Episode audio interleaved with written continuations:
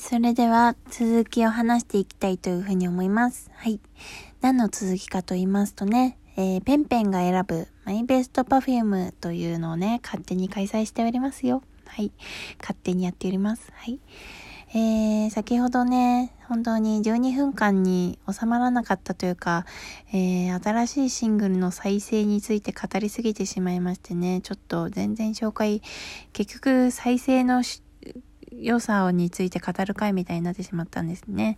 えー、ちょっとこの回はね、あの本当にベストパフュームをね、選んでいきたいというふうに思います。選曲理由とかね、もう、まあ、ていうか、まずそもそも選曲が無理だよね。選曲無理じゃないですか曲多いし、しかも捨て曲がないっていう、全部いい曲ってどういうことみたいなことなのでね、全然選べないんですけれども、まあ私的に特に好き、特になんかこれは Perfume らしいなっていう風に思う曲そういうのを選んでみました、自分なりにね。はい。はい。まあね、先ほどコンピューターシティを紹介しました。次なんですけれども、えー、2曲目、私が選ぶ2曲目は、シークレットシークレットという曲です。はい。このシークレットシークレットで Perfume を好きになったんですよね、私。うん。なんでしょうね。可愛いかった。あの、これはね、あの、これも PV を見て好きになった曲なんですけれども、その、マネキンみたいな、マネキンが踊っているみたいな PV に見えるんですけれども、まあ、Perfume の面白いところっていうのが、そういう感情を持たないものが、ものとなんか感情が合わさったところ、その化学反応みたいのがすごく面白いというふうに思っています、私は。未だにね。うん。それで、えー、まあ、コンピューターシティは、えー、まあ、コンピューターと人。で、シークレットシークレットは、マネキンと人。みたいな、なんかそういう、ものの組み合わせっていうのが、こう、いい感じに現れているなというふうに思います。うん。で、なんでそういう曲がめいいんだろうなって思うと、やっぱり感情を持たないで歌っている、えー、わけですよ。三人はね。で、その、安高さんに、こう、感情を込めないで歌って、みたいな風に言われた時にね、えー、みたいな。私たちアクターズスクールでそんなこと学んでませんみたいなね、そういう感じでね、当初はね、3人もすごくね、戸惑ったしね、もうね、嫌だな、みたいなね、多分そういう気持ちでいたんじゃないかなっていうふうに思うんですけれども、まあ出来上がったものを見て、安高さんすごいなっていうふうになっていたわけですけれども、まあ、そういう感情がないっていう人間なんだけど、人間が歌っているように感じないっていう面白さ。あとダンスも割とちょっとロボットっぽい、うん、だけど、うん、ロボットではないみたいな、なんかそういう、うー、面白いダンス。面白いというか、あもう今ではね、もうミキコさんのパワーでもういろいろなところでそういうダンスを見るようになりましたけれども、当時はね、すごく私はその、えー、人間っぽくない歌い方、人間っぽくないダンス、えー、人間がやるみたいな。人間が機械の真似をするような、なんかその遊びがすごく新鮮で面白いなというふうに思って、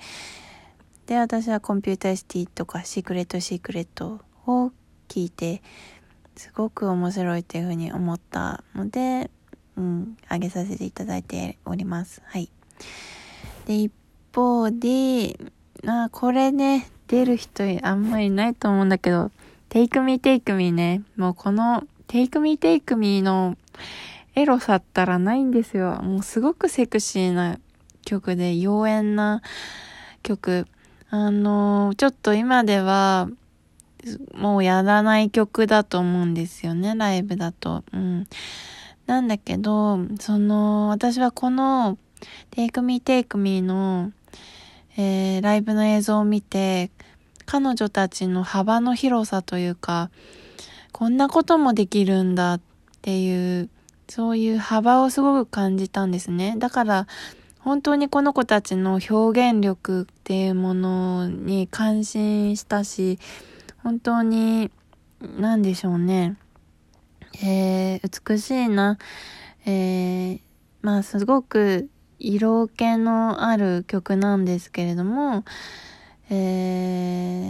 ー、なんて言うんですかね、品がちゃんとある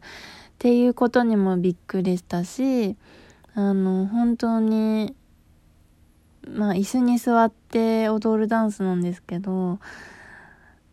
すごく感動して、あの時は心を奪われたように何度も見ていました。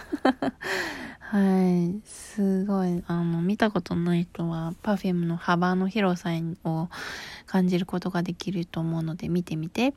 まあ、ちょっと Perfume の3人にとってはちょっと恥ずかしいわ、みたいに思うかもしれないんだけどね。うん。私はすごく、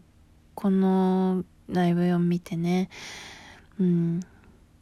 本当にただものじゃない。これからその表現力が、もっとみんなに伝わればいいのにみたいに思った曲です。はい。あと、えー、ゲーム。アルバムの表題曲ですけれども、まあ、このゲームを聴いた時の衝撃ったらないですよね。まあ、要はゴリゴリのサウンドなわけですよ、本当に。あの、ダンスミュージック、エレクトロ、ゴリゴリの VV の 曲なんですけど、そこに儚げな女の子の声、なんだろう、この、なん化学反応みたいな。この、えー、交わらないだろうと思っているものが交わった時のゾクゾクした感じ。これは何？っていう風に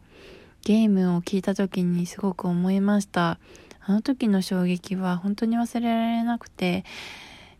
あの、ゲームというアルバムが私は今でもやっぱり、やっぱり一番好きだなっていうふうにどうしても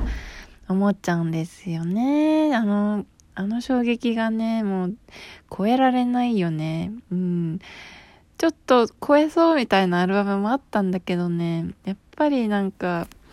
思い出も混じってすごく強烈な記憶に残っています。はい。で、まあ、えー、あと、ナイトフライトもすごく好きです。あの、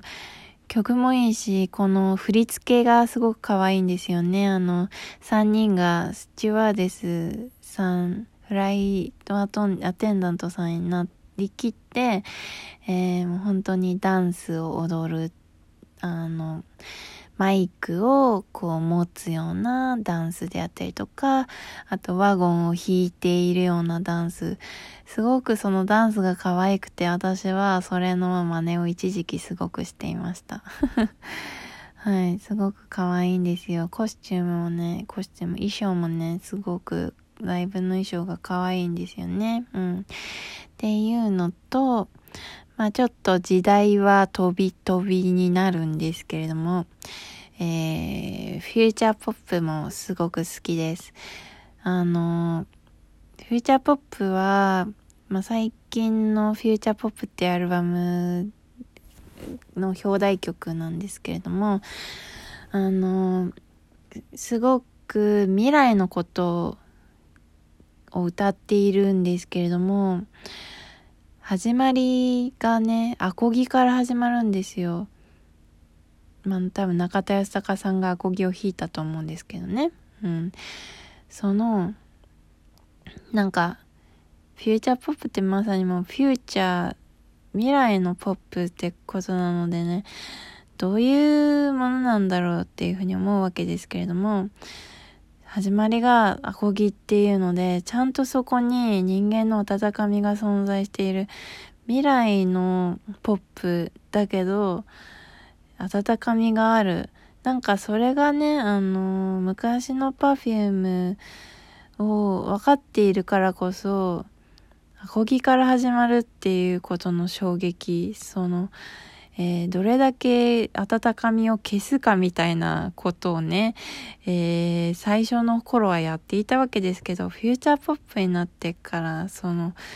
アコギ始まりっていうのがね、本当に、描く対象は変わっていないんだけど、捉え方が変わったんだな、みたいな、その時代とともにね、だし彼女たちの成長も込めてだと思うんですけど、まあ、そこのね、なんでしょうね。そこだけでも、あ、拍手みたいな そういう感じでした、フューチャーポップは。まあ、曲とかダンスとか衣装も私、 Future Popすごく好きで、あのー、本当にいいなっていうふうに思っていますね。うん。まあ、あと結構ね、まあ、 Future Popとかゲームもそうなんですけど、私、あの、表題曲が好きみたいですね。あの、 Cosmic Explorerっていうアルバムが出たんですけど、それの Cosmic Explorer も割と結構好きでね、もう一気にね、曲聴くだけで宇宙に行けるんですよね。もうスペースマウンテン乗ってるみたいな気分だし、ライブの演出もね、本当に Cosmic Explorer の曲の時の演出がもう、うわーって感じで、もう未だにあれ覚えてるみたいな感じですごく好きですね。うん。あとはって感じでね、もうあげるとキリがないんですけど、本当に Perfume が大好きなんですよね。うん、またなんかやりたいな、こういうの。